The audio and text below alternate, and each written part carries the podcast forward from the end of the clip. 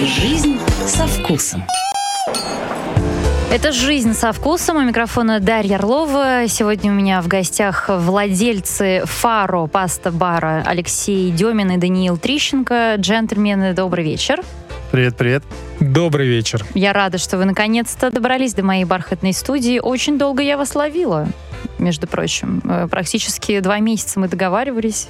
Где же вы все это время и были? В отъездах в каких-то. Новые проекты, может быть, готовятся? Да, есть нам что рассказать. Мы просто последние два месяца как раз занимались э, тем, что открывали еще одну локацию. В Москве? Да, да. Открыли? А, Да, буквально на днях, в пятницу, да. Серьезно? А, это то, что ваша точка на стрит, да? Да. Это оно. Я вас поздравляю. У вас же, по-моему, там нет, да, конкурентов? Ну, то есть Италии там не было э, представлено или была? нет. Не было?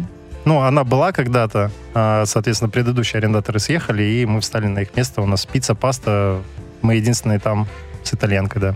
А это э, хорошо или все-таки плохо? Потому что, ну, все по-разному говорят. Кто-то говорит, что вот эта конкурентная среда, да, чем больше одинаковых концепций в одном сегменте, тем больше потребительский спрос, и это, ну, вроде как лучше. Ну, там и так довольно большая конкуренция за счет того, что там, в принципе, все кухни мира представлены, да, и, в общем-то, мы просто, скажем так, э, закрываем потребность гостей в э, итальянской кухне. Вот. э, Хорошо это или плохо, ну, сложно сказать, но мы, в общем-то, не переживаем за свой продукт. Там Ну. Азии было очень много. Я не знаю, как сейчас, там что-то, может быть, перераспределение сил какое-то случилось или нет. Нет, нет, перекосы, тренды так и остались. И, ну, в принципе, это же тоже регулируется аудиторией и запросами публики, поэтому ничего удивительного нет.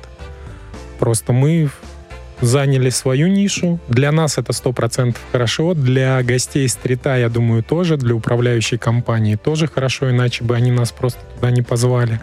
Поэтому все отлично. Ну и мне Будем- кажется, работать с Максимом Поповым максимально комфортно. Это э, Абсолютно. такой человек, которому многие мечтают э, под крылышко попасть. Э, Друзья, у меня сегодня маленький сюрприз для вас, ведь в эти минуты проходит премия Where to Eat.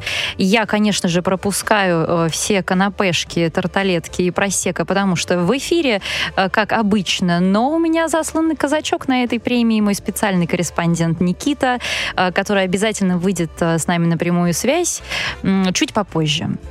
А, Поэтому давайте пока э, пообщаемся о Фару. Расскажите, с чего э, началась ваша ресторанная деятельность? Вы до того, как вы стали рестораторами, чем занимались? А, ну, собственно говоря, я в ресторанку попал в 2012 году. А, на тот момент я занимался китайским туризмом. Ух ты, необычно. Да, да, да, да, да, да. Ну и в принципе до 2019 года. Вы до- людей из России, путешественников отправляли в Наоборот, Китай? или наоборот, туристов китайцев из сюда Китая. привозили? Да, да, да. Ух ты, ничего Да, себе. да, ну и здесь полностью обслуживали их. А, И поступило предложение от партнеров, а, с которыми мы работали, взять ресторан в субаренду и, собственно говоря, туда возить э, китайских туристов, кормить их, в общем.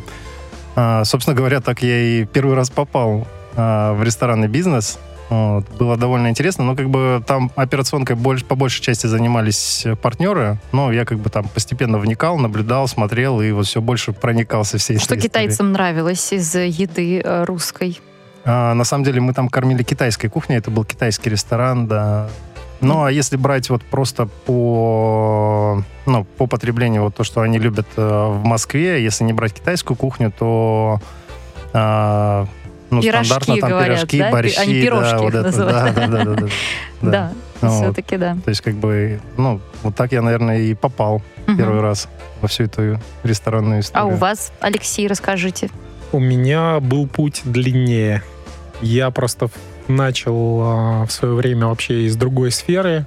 Это была профессиональная фотография, 8 лет, фотостудия, потом а, ушел в бизнес, занимался его развитием и доразвивался до того, что мы с Даниилом, собственно, отправились по одному из сайт-проектов вот в его сфере туризма, прекрасный город Калининград. Сейчас осторожнее, потому что у нас вопрос розыгрыша с этим связан. Да, Да. да, да, да. Не забудьте. И собственно, вот там мы как-то пересеклись на теме ресторанной вообще индустрии, нашли общие точки. А Novikov School когда была? А Novikov School был после этого.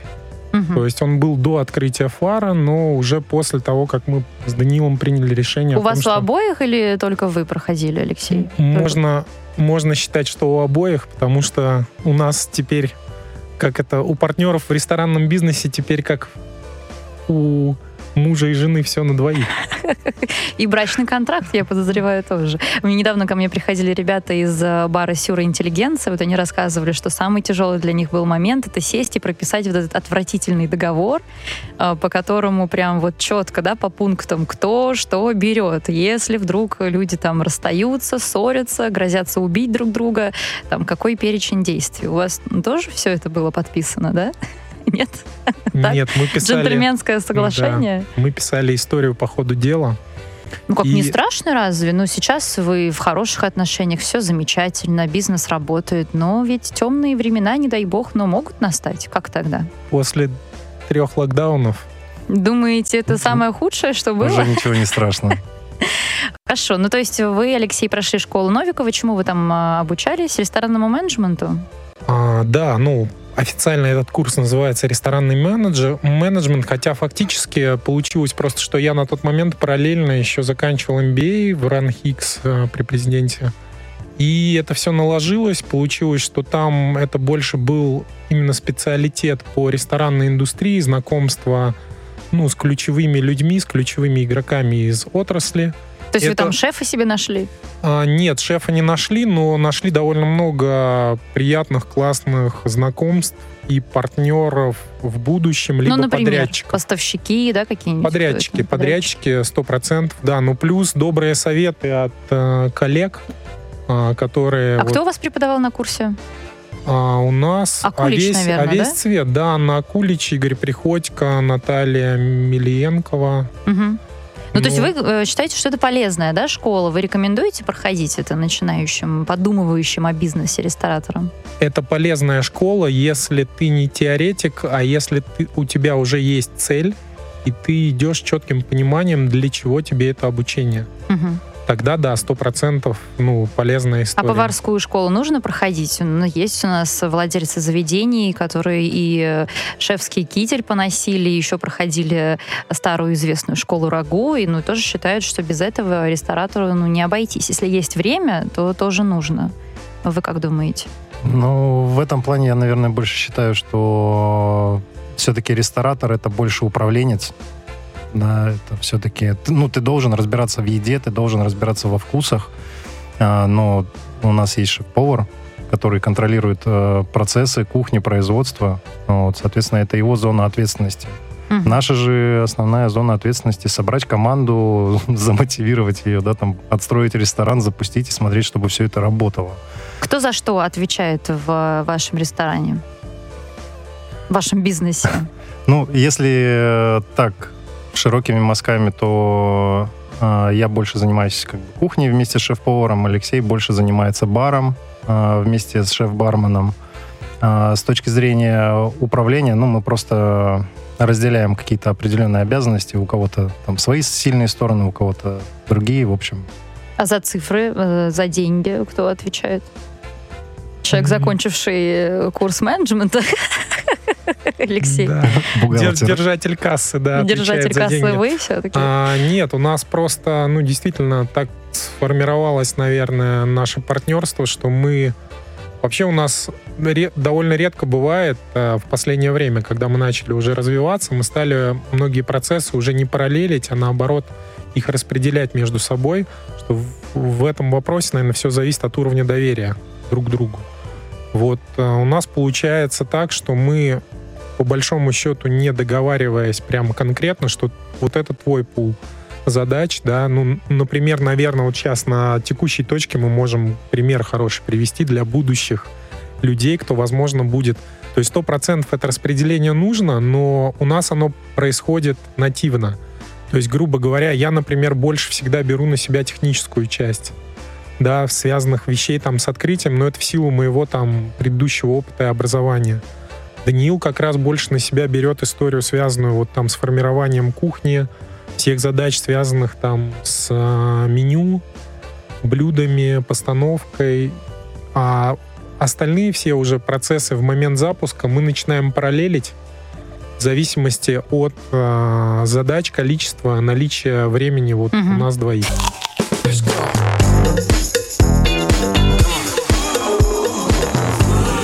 Жизнь вкусом. Владельцы Фаро, Паста Бара, Алексей Демин и Даниил Трищенко сегодня в студии Москва ФМ. Пишите, номер вам пригодится, поскольку сейчас озвучиваем условия розыгрыша.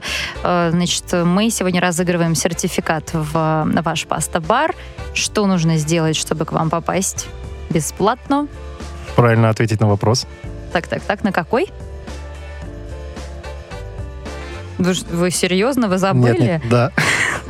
Так, я вам подскажу. Э, Нужно э, угадать нашим слушателям, при каких обстоятельствах вам пришла идея в голову открыть ресторан вместе. Это, кстати, очень необычное обстоятельство. И даже есть, я подскажу, такая крылатая фраза, которую очень часто произносят в этой связи, когда человек что-то придумывает, когда его вот какая-то э, посещает э, идея, какая-то мысль. Напишите, при каких обстоятельствах Алексей и Даниил э, придумали открыть ресторан. 8926-409-92-0. Сертификат, да, мы вручаем? Да. Ну что ж, давайте подробнее теперь поговорим э, про ваш проект. Э, Давайте с самого начала. Почему именно итальянский паста-бар? Почему именно такую концепцию вы решили сделать? И какой это был год? Было же некое переоткрытие, как я понимаю, да, там спустя какое-то время. А, нет, переоткрытия не было. А, вообще идея появилась, собственно говоря, когда мы с Алексеем а, ее обсуждали. Ну, чтобы сейчас не... Ну что, Давать именно подсказок. Италия, да? Потому, почему? Потому что это вроде все едят, это популярно. Ну, в том-то и дело, что это популярно, это еда на каждый день, это простая, понятная еда, и там, в общем-то, большой потенциал для воображения, скажем так. А, плюс э, Алексей, когда показал эту идею, э, он ее, кстати говоря, тоже там увидел в одной из поездок, э, когда он был в Испании. Вот. Ему очень понравилась эта идея. А, Ему вот как раз в процессе разговора а, он говорит, слушай, а вот, блин, видел там в Испании классный проект, вот так-то, так-то, он показал, мы посмотрели. Там как раз вот проект был такого паста-бара, вот, где ты можешь собрать э, пасту по своему вкусу. То есть конструктор такой. Да, да, да. да, Любого вида пасту вы берете и там какой-то соус, наполнение. Да, так и есть. То есть, э, грубо говоря, там э, виды пасты, в общем-то, кто-то любит короткую, кто-то любит длинную. А, соуса, ты выбираешь любой из соусов, к ней пасту, и, соответственно, добавляешь ну, ингредиенты по вкусу, то, что нравится тебе. Вот, собственно говоря, мы посмотрели, поняли, что в Москве такого нет. Э, Нас идея заинтересовала. Мы поняли, что, в общем-то, это формат масштабируемый в том числе. Э, Мы слетали в Испанию, посмотрели, походили, засняли, посмотрели всю технологию, поняли, как это работает. А, собственно говоря, и вернулись потом в Москву и начали реализовывать проект. Это был 2018 год, да? Да. Да, 2018 самое его начало. Мгм. После, по-моему, уже после этого, кстати, случился, как раз случилось Новиков School, или где-то в процессе. Ну и по большому счету там даже не столько определяющим была идея, которую мы увидели э, в Испании, сколько понимание то, что на российском рынке, на московском в частности, на тот момент не было вообще ничего подобного и игрока действительно сильного, потому что мы, не щадя живота своего, воспользовавшись, да, крылатой фразой, можно сказать, ходили, наверное, ну, месяца полтора. Мы чекали большое количество заведений именно с итальянской Сколько кухней. же вы пасты съели за И это полтора было очень много. Это было все, начиная там а, от каких-то просто сетевых форматов уровня Эль Патио до там а, ресторана «Пробка» на Цветном. И поняли просто, что да, вот есть определенный сегмент ценовой и по качеству, в который мы легко с такой концепцией, ну, нам тогда так казалось, как всем начинающим ресторанам, что мы легко в этот сегмент войдем и сделаем классный продукт, и сможем э, открыть э, не одно заведение, потому что это была наша, наверное, вот то, что мы стратегически изначально на входе проговаривали с Даниилом, это то, что мы не про вот заведение для души, одно, да, которое ты открыл и водишь туда друзей. То есть мы изначально хотели сделать, ну, такой э, формат, который мы смогли бы масштабировать. Может, сеть сделать. Да, да, Фару да, в да. каждый дом, условно. Нет, но под собственным управлением. То есть не классическая И франшизная история. локации. Да, вот для да. вас подходящая локация это что? Ох, это так сильно поменялось ощущение от момента старта спустя три года работы, когда ты все подводные камни понимаешь. Потому что для меня Покровка, например, очень э, сложная локация. Там очень много ну, баров, да, в большей степени э, такая гастрономическая мека, безусловно, но там мало куда можно зайти. Ну, то есть э, для меня там заведений интересных прям раз-два и все. Сложное место очень. Почему Покровка? Почему вы именно там открылись? А, На тот момент нам казалось это хорошей идеей. Да. А, Наверное, мы посмотрели, как начинающие. а, Нас заманил трафик, в том числе, ну, да. такой транзитный же Да, трафик, да? да, То есть ну, это просто случайные люди чаще да, всего. Потому да. что люди, которые приезжают специально, заходят в какое-то место, про которое они прочитали в модном телеграм-канале, да они, блин, в жизни больше туда не поедут, потому что, скорее всего, они разочаруются.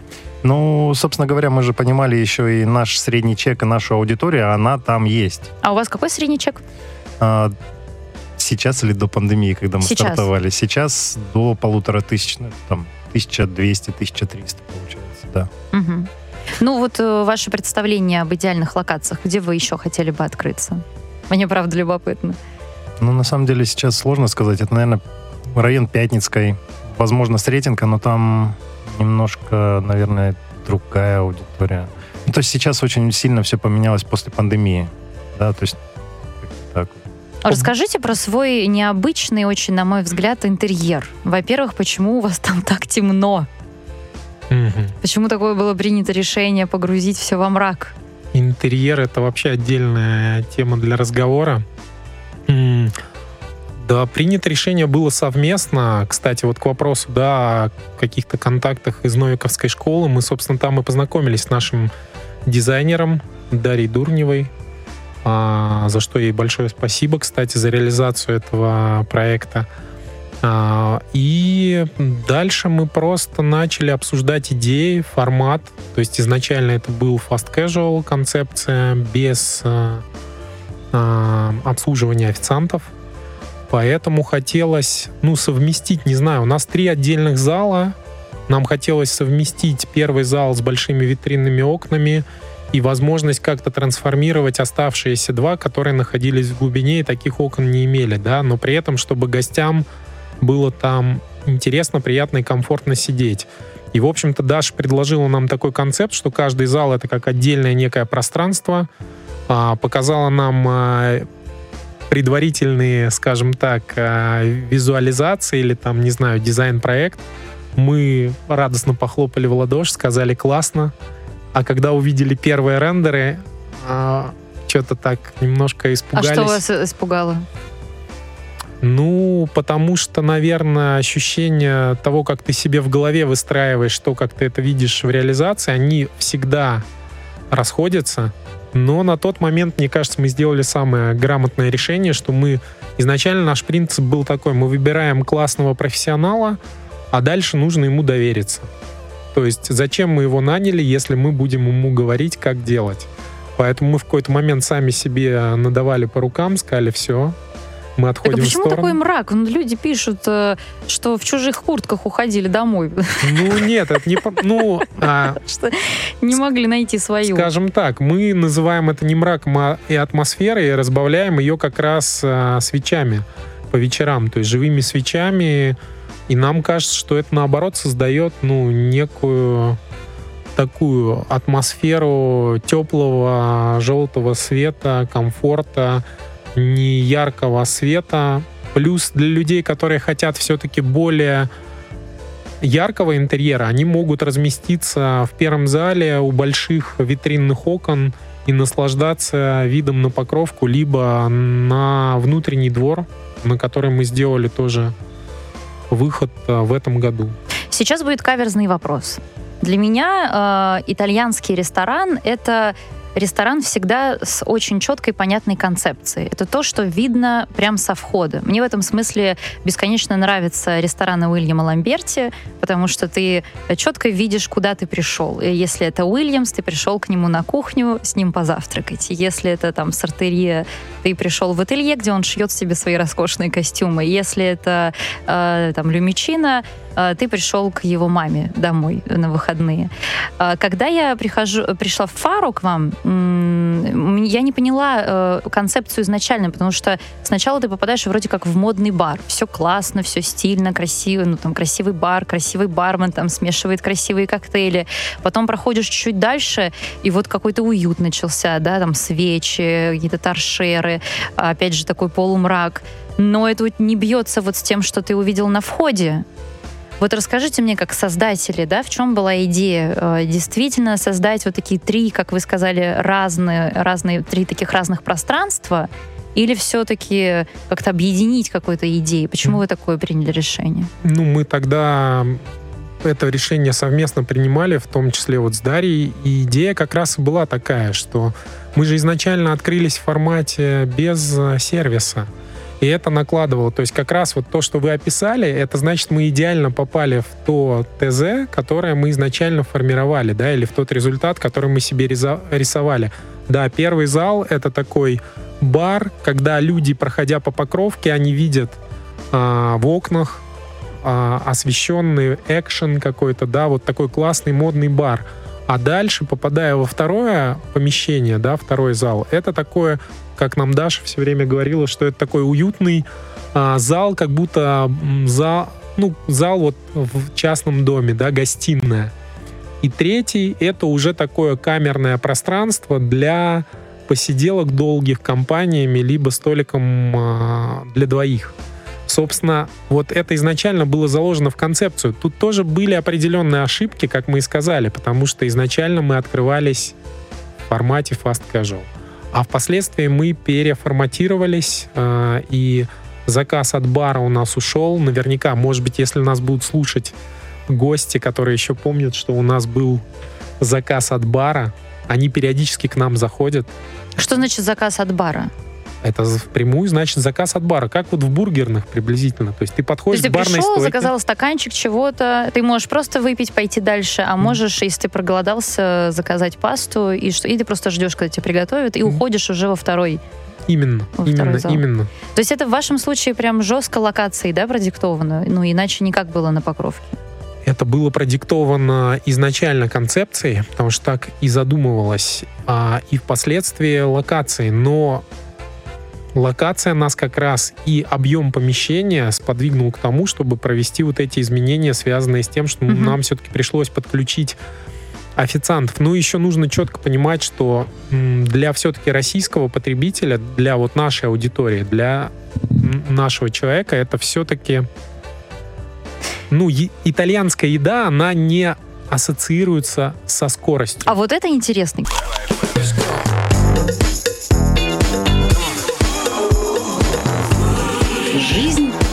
Вкусом. Владельцы Фаро сегодня у меня в гостях. Я могу Фаро говорить? Да. Или надо паста бар говорить тоже? Алексей Демин, Даниил Трищенко сегодня у меня в студии. Слушайте, надо помочь нашим слушателям, потому что вариантов масса, но пока ни одного правильного. Тут есть вариант, что вы Подсказать, где искать? в пельменной это обсуждали, на ферме люди предполагают, в типографии. Вот есть неожиданные очень Пельменной варианты. было бы неплохо, да? И это я эфирные только зачитываю. Там остальные не, не совсем при- приличные даже. Но мы можем три варианта э, озвучить. Да? При каких обстоятельствах э, ребятам в голову пришла мысль открыть э, паста-бар? Давайте три варианта придумаем. Где это могло быть? На круизном лайнере. На Так, круизном лайнере. Звучит как анекдот. да Три почему? варианта. Сразу В просека. сауне. В Нет, нет, сауне? А, кстати, в сауне есть такой вариант. В Да. Давай в итальянском ресторане на, на круизном лайнере. Мы же Или? паста-бар открыли. А, Или, Или Или в самолете. или в самолете. Ну, Да. вдруг. Ну, вдруг. Э, 8 9 2 6 4 0 92 0. Победитель выиграет сертификат на посещение паста бара. Ну а мы движемся дальше. Значит, вот вы э, открылись. Какие самые вот большие ошибки вы совершили при открытии фара? Вы сегодня можете мне уже сказать? Да. Прям самая-самая грандиозная ошибка. Самая грандиозная ошибка это новичку открываться, открывать ресторан а, с двумя этажами. Особенно с а, разделенной технологией. Ну, то есть, когда у тебя кухня находится на минус первом этаже, а посадка, соответственно, наверху.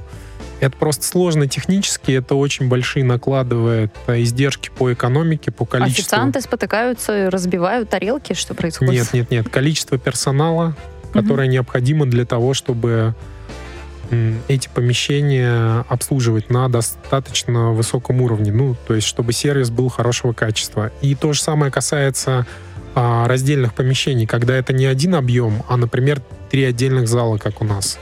Но это все приходит с опытом. В принципе, мы довольно быстро сделали выводы, а теперь живем с этим. Вы сказали мне сейчас за эфиром, что вы открылись, то есть вы буквально просто открыли двери, да, и люди к вам заходили, не было никаких там статей в гастрономических изданиях, не было а, вот этого шумного пиара, каких-то шумных открытий. Просто вот обычные москвичи стали к вам заходить. Ну да, собственно говоря, 15 февраля мы открыли двери. А, и вот наша, наверное, наш второй такой большой факап был в том, что был такой комплекс отличника.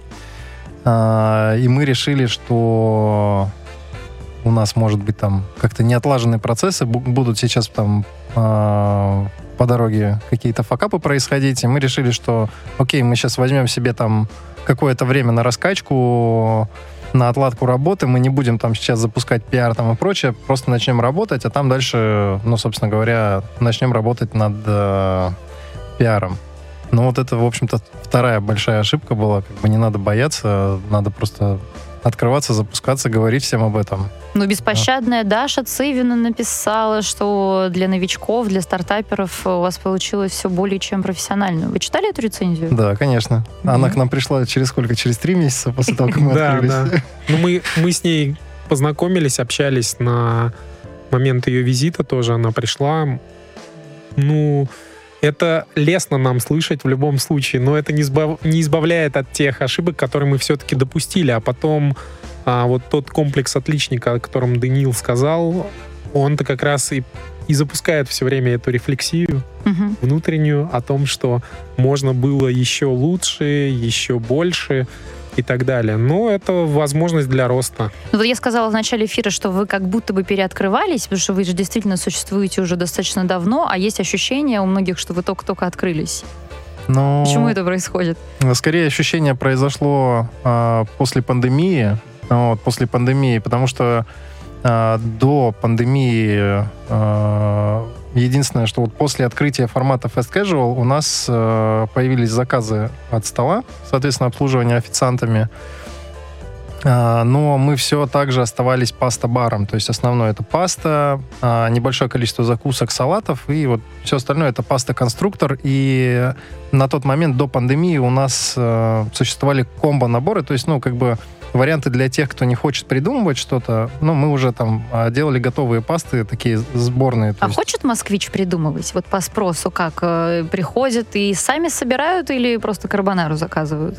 Ну, где-то 60 на 40, 60 все-таки готовые варианты выбирают. А после пандемии, когда мы пересмотрели нашу кухню, а, мы добавили туда пиццы, мы увеличили количество закусок, салатов, а, десертов.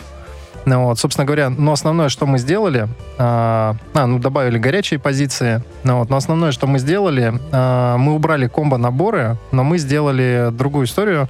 Мы м- просто в готовые варианты придумали абсолютно другие соуса и сочетания, которых, ну, которые невозможно собрать э, самостоятельно в конструкторе. То есть конструктор как бы остался отдельной темой для тех, кто хочет как бы поэкспериментировать. И есть готовые варианты. Uh, в общем, старый свет, новый свет, да, там старый свет это такая вот классика, как там спагетти карбонара. Ой, это вообще мое любимое. Вы же там еще и вино сразу подбираете, да? Да. Это да. круто. Болоньеза, мальбек что там паста да, да, с вонгали и рислинг. Я тут еще бы, наверное, такую небольшую ремарку сделал, что если формально отвечать на твой вопрос, А, И вот как москвич хочет собирать или выбирать. Именно москвич не очень хочет. Москвички, да, с удовольствием это делают.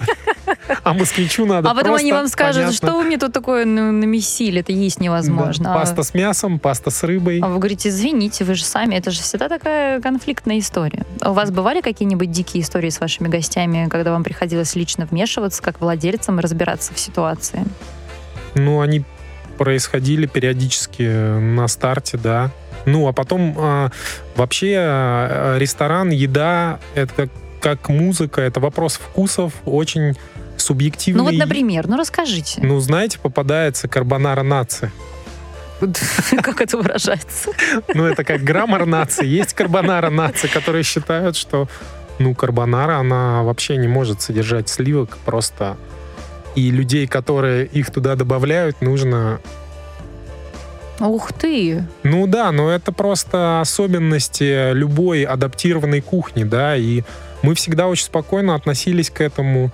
Плюс с учетом того, что вообще в целом у нас продукт же это свежая паста, паста фреска, которую мы делаем каждый день. И это еще одна особенность для а, потребителя, потому что многие вообще не знакомы с ней. И они не понимают. а, Они зачастую принимают ее за а, пасту недоваренную или разваренную, наоборот. А мы объясняли все время, слушайте, что это классный свежий продукт. Если его варить меньше, он не будет альденте, он просто будет недоваренный. То есть таких нюансов периодически много возникало, но мы зачастую просто как-то харизмой на позитиве подходили всегда, лично знакомились, общались. Даже вот с, э, в случае с карбонарой. Я, кстати, когда у вас была, мы же там и познакомились с вами в Фару в этот же день. Вы Да. были в зале, вы всегда находитесь в ресторане или это из- изредка только бывает? Вообще должен ли владелец находиться в своем ресторане, как вы считаете? А, Должен. Ну, да. Ну, если это все-таки бизнес, а, ну, скажем так, ты в любом случае изучаешь процессы, ты смотришь на какие-то ошибки, которые надо исправлять. Вот, соответственно, это помогает в дальнейшем при открытии там последующих точек. Ты уже понимаешь, что вот такие ошибки были, их можно избежать сразу же на входе и просто сэкономить кучу времени и денег. Ну, когда владелец занимает э, столик при полной посадке, когда люди не могут сесть, вот это, мне кажется, немножко странно. О, Нет, я не про вас сейчас говорю, просто Нет, такое бывает. нет. Есть э, такие рестораторы в Москве не суперизвестные, но у них есть там парочка заведений. Они всегда занимают стол самый большой, самый красивый в зале, и все сотрудники и постоянные гости знают, что вот этот стол для хозяина. У нас другой принцип. У вас нет своего а, столика нет, в ресторане? Нет, все для гостя, и как только начинается посадка, мы зачастую а, просто уходим. А И, сами когда-нибудь вставали официантами работать? Конечно. Носили Да, пасту? да. Делали? Заказы пробивали, стояли на кассе, пиво разливали. Так, сколько вы вложили в свое заведение и окупились ли вы? Расскажите мне. Немножечко цифр добавим, в наш Добавим. рафинированный эфир. Ну, вложения с учетом факапов, о которых мы проговорили, да, Смотря сколько они вам стоили, эти факапы. Дорого. они Можем стоили дорого, да, посчитать? как, как любые факапы в ресторанном бизнесе обходятся очень дешево. Посчитать все можно. Вопрос окупаемости, он, конечно, очень сильно нас Отодвинул. отодвинул, да, точнее, локдаун нас очень сильно отодвинул от вопросов окупаемости. И первый, и второй, да, и все вот эти м, ограничения, которые всю индустрию затронули. В целом, по цифрам, наверное, мы дадим какие-то рамки, то есть это было более 20 миллионов рублей. Сколько посадочных мест у вас? У вас 70. 70. Большой ресторан. Ну, Ну, средний. и с летней, с летней верандой под сотню. И полторы тысячи средний чек все-таки. Ну, чуть поменьше. Немного. И вот сколько получается, три года, да? Вы еще пока года. не приближаетесь к этой цифре. Ну, два последних года нас не кисло колбасило, в общем-то, со всей этой пандемией. То одна волна, то вторая. Ну, вернее, то сначала закрытие три месяца, да, там потом вторая 20 волна. миллионов это очень много. Нет. Нет? При нашей квадратуре и количестве посадочных мест нет. Это ваши были А. сбережения или вы в кредиты залезли? Откуда деньги? Нет, Хороший а, вопрос. Инвесторы? в кредиты, слава богу, мы не залезли. Нет, инвесторов у нас Да, нет. инвесторов у нас тоже нет. Но это все боль и кровь. Вы на сегодняшний день уже сейчас... Только сейчас, наши. Сейчас пойдем на перерыв. Просто коротко. Вы уже прям можете сами для себя зарабатывать на этом ресторане? Или все, все пока туда, да? Вот в эту, без, в Ну, эту бездну? Мы сейчас реинвестировали в открытие второй точки, в общем-то. А, Ну, в общем-то, потихоньку окупаемся.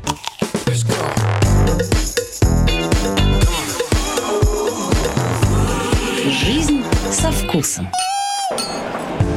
Ну что ж, мы продолжаем. Мы сейчас э, переносимся на национальную ресторанную премию Where to Eat, как и обещали.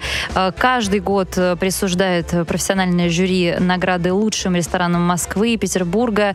Добавили теперь еще регионы, Урал, Татарстан и Сибирь, если не ошибаюсь. И вот сегодня в Москве должны были назвать лучшие рестораны в нашей необъятной стране. Никита Подерин, мой коллега, наш специальный корреспондент, сейчас находится там. Никита, привет. Да, привет, Даша, привет. Да, я вышел специально на улицу, очень шумно внутри, маленькое место, очень много гостей. А сразу где? Скажу. Где это все Э, проходит? Проходит это все на Павелецкой, называется место Grand Ballroom. Э, Очень маленький такой э, зал, банкет-зал, я бы сказал. Если честно, ничего еще не началось. Обещали в 8.30 начать церемонию. Я до сих, до сих пор только сейчас был первый звонок, как говорят в театре. Вот, всех приглашают, но ничего еще не началось, честно скажу. Так, как там с ковидными ограничениями? Что там делают? А, Проверяют на входе, проверяют у всех, э, QR-коды проверяют, э, но все абсолютно внутри уже после без масок, без всего. Людей очень много, и действительно маленькое место, не знаю, почему оно Так, было чем там кормят, Никита? просто. Расскажи на национальной Э, ресторанной премии. Что дают? Э, Был фуршет, но тоже такой довольно скромный, честно. Очень быстро закончился. Э, Такие канапешки. Вкусно, но как-то скромно, честно скажу. Но до сих пор наливают. Российское? вино? Российское. Ну, естественно. Э. Нет, Ну- нет, нет, нет. Кстати, нет, нет, не российское. Наливают итальянское. Ну хорошо, Никит, э, я знаю, что эта премия, э, не знаю в каком году, ну пару лет назад запомнилась всем тем, что там есть же дресс-код, Ну, вроде как все официально, все должны быть в костюмах, женщины в платьях. Некоторые наши известные рестораторы нарочно э, это все не соблюдали, и чуть ли не Зарьков приходил туда в шорт. Так, в чем там Зарьков, во-первых, если он там есть? И э, Царьковый, честно, не видел никого из корифеев ресторанного московского бизнеса, особо не, не видел, честно скажу, ни Новикова здесь не наблюдалось, ни э, Перельмана, ни Рапопорта не видел, хотя какие-то рестораны участвуют, конечно же, могут, могут что-то получить. Березутский, кстати, которым всем, которым э, обещают премию и, скорее всего, не получит что-то, тоже здесь не видно. Из шеф-поваров видел Блинова только вот из таких известных. Э, В шортах никто не пришел, в общем-то, все дресс-коду... А новый э, ресторан. Сейдж, э, его номинирован, да, в этом году? Да, да, да, номинированы, кстати, вот из того, что я просил гостей, э, ему тоже думают, что он получит что-то. В десятку точно войдет, э, может, даже и в пятерку. Назови нам Вот, вот топ-3 ресторан. ресторанов, э, за которые ты будешь сегодня болеть в Москве. Рестораны. В Москве. Ну, я думаю, что все-таки вот Сейдж, я тоже за них и болею, я думаю, что они получат. Наверное, все-таки Березутские, они триумфаторы прошлого года, и премии э, Мишлен, как известно. Вот. И я думаю, что, может быть, э, Горыныч, наверное, тоже что-то получит, или Лес. Вот, ну, как раз владельцев Леса здесь я видел. Э, тоже им хочет победу. Вот Мгм. я, наверное, вот эту тройку назвал. Ну, помимо, кстати, ресторанов, будут тут же еще номинированные шеф-повара и сомелье года. И новая, кстати, будет премия выдаваться в этом году э, лучшему официанту. Лучшему Вот. официанту? Получит 100 тысяч рублей, да, да, 100 да. тысяч? Потому что один из партнеров, да, нет монет, сервис э, чаевых. Никита, я, тебя смывает куда-то там. Да, я потому что, да, на улице, к сожалению. Ну хорошо, Э, спасибо тебе за рассказ. Э, Отправляйся на премию, а то пропустишь э, триумфаторов. Никита Подерин, мой коллега, специальный корреспондент, я напомню, находится на национальной ресторанной премии Where to Eat. Ну ничего ж себе. А вам, ребята, важно получать премии? Или вы не гонитесь вот за, за этой ресторанной тусовкой? Ну что, что уж скрывать. Это одни и те же люди, одни и те же лица, одни и те же рестораны. Из одной премии вот в другую. Такой Мы террариум пока- единомышленников. Мы за счастье гостей. Да.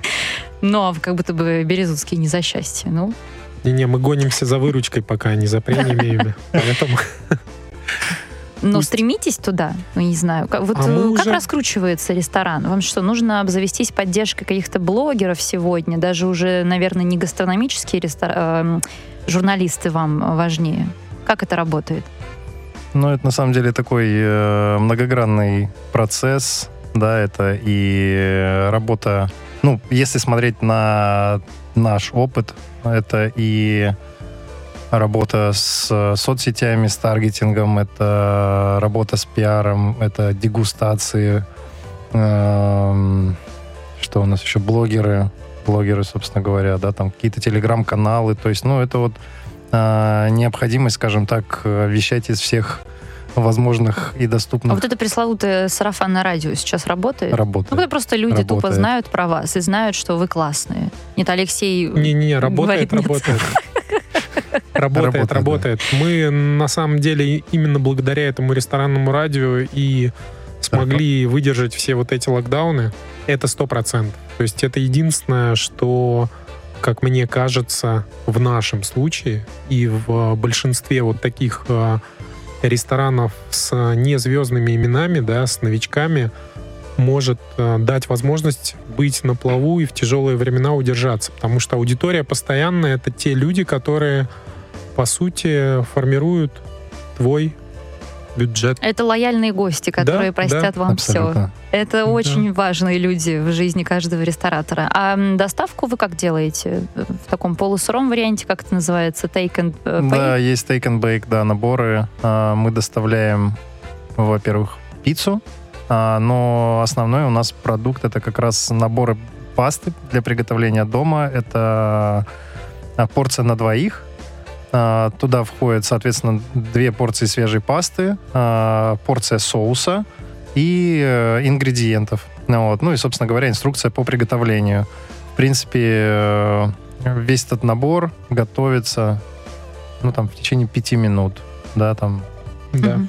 Ну вот э, Натали, э, моя слушательница, отправится к вам, поскольку она выиграла э, только что сертификат и ответила правильно. Значит, идея, Натали. э, идея пришла вам в самолете. Да, все На верно. какой высоте? Ну, как На водится, километров 10? 10 тысяч, да. Вот, это идеи, которые витают в воздухе, вот о чем Да, мы да, говорили. А, н- Вот что заказывать Натали, что вы посоветуете ей попробовать в фару, когда она к вам придет? М, Обязательно попробовать. Давайте начнем с закусок. А, Тартар из форели. Обязательно. А, Если мы идем по морепродуктам, это тартар из форели. Пасту с соусом том-ям. Если она любит экспериментировать или что-то из классики, это черная конкилия с А морепродуктами. как же карбонара с копченым тунцом? Все, и вот так обычно начинается наша А потом Рубилова. выкатываетесь, Да, э, Натали. Ругаетесь Да. вы? Ру- Нет, ругаетесь? нет, в Можете хорошем смысле. поругаться? Когда вы Ну, в последний споре раз прям? рождается истина. Или вы так скромно? Ну, Ну, нет, нет. А, ну, скажем так, у нас один взгляд на стратегию, но где-то в деталях, да, конечно, мы можем э, начать дискутировать, но обычно приходим к какому-то консенсусу. А Наталья пишет, я с огромным количеством восклицательных знаков. Это вы, Наталья, да, мы вас поздравляем. За эфиром э, свяжутся коллеги, расскажут, как забрать подарок. А У вас какой план вот на ближайшее время? Что будете делать? Новую точку Ищем открывать? площадку, да. Площадку уже ищете Да. новую? Это один из планов, ну, параллельно, да, существующих реальностей. А новая площадка, да, у нас, в принципе, уже есть наметки. Это про Москву мы говорим. Ну и, в принципе, изначально мы в своей стратегии прописывали, что мы будем идти по миллионникам, ну, то есть Питер. И нас, кстати, вот удивительно, к нам приезжают гости из Санкт-Петербурга, и довольно часто мы от них слышим, что вы очень похожи на питерский формат, и вас не хватает в Петербурге. А что значит питерский А, формат? Это сложно объяснить. А, Полумрак. С точки зрения, Питерский ну, формат. может, с точки зрения сервиса, атмосферы, А вы э, понимаете примерно, как в, в Питере работать? В Питере как раз вот и особенность, а, что у питерских проектов хорошо получается в Москве, а обратная экспансия пока очень мало кому Они что-то удается. все сюда только едут. Да, да, да, потому что, ну, как нам кажется, а, в Москве немножко избалованы в этом смысле, и рестораторы, и любой бизнес, да, все привыкли работать на высоком прайсе. В Питере в этом смысле все работают на низких костах, очень на низких костах, и это очень классно. То есть то, что они умеют так выстраивать а, свою модель. Но это объясняется более низкими арендными ставками. Потому что, ну, вот буквально из последней поездки, там, не знаю, Петроградка, центр, куча классных локаций, помещений, ну и это абсолютно чип-прайс по сравнению с Москвой. Мгм. У нас буквально полминуты, мы не успели еще поговорить э, про ваш совершенно фантастический бар, ведь у вас замечательный бармен, художник, скульптор, человек, который придумывает какие-то невероятные вообще штуки для вас. Да, Расскажите да. чуть-чуть. Асен Анварович Софиулин. А, да, мы э, буквально за полгода получилось, он поучился в двух а, школах наших лучших в России по барному искусству, и как результатом стало его вот предыдущий опыт и обучение. Это новая коктейльная карта а, по мотивам художников искусства 20 века. Это шесть коктейлей оригинальных, с оригинальными составами. а, с новыми технологиями Да, нужно телефон да. навести на QR-код, Да, да, вот да. на эту подставочку для бокала. Вы прочитаете всю информацию об этом художнике, об этой картине. Выпивай и просвещайся. Это, это просто отлично. Отличный слоган, выгораем. Я уже виноделом забрала его. Подождите, ребят. Только за деньги могу отдать. Спасибо вам, друзья, за интереснейшую беседу. Желаю вам процветания, благодарных гостей, которые любят карбонару со сливками. Алексей Демин, Даниил Трищенко, владельцы Фаро Паста Бара сегодня были у меня в студии. Я с вами тоже на этом прощаюсь. Дарья Орлова, пока-пока. Жизнь со вкусом.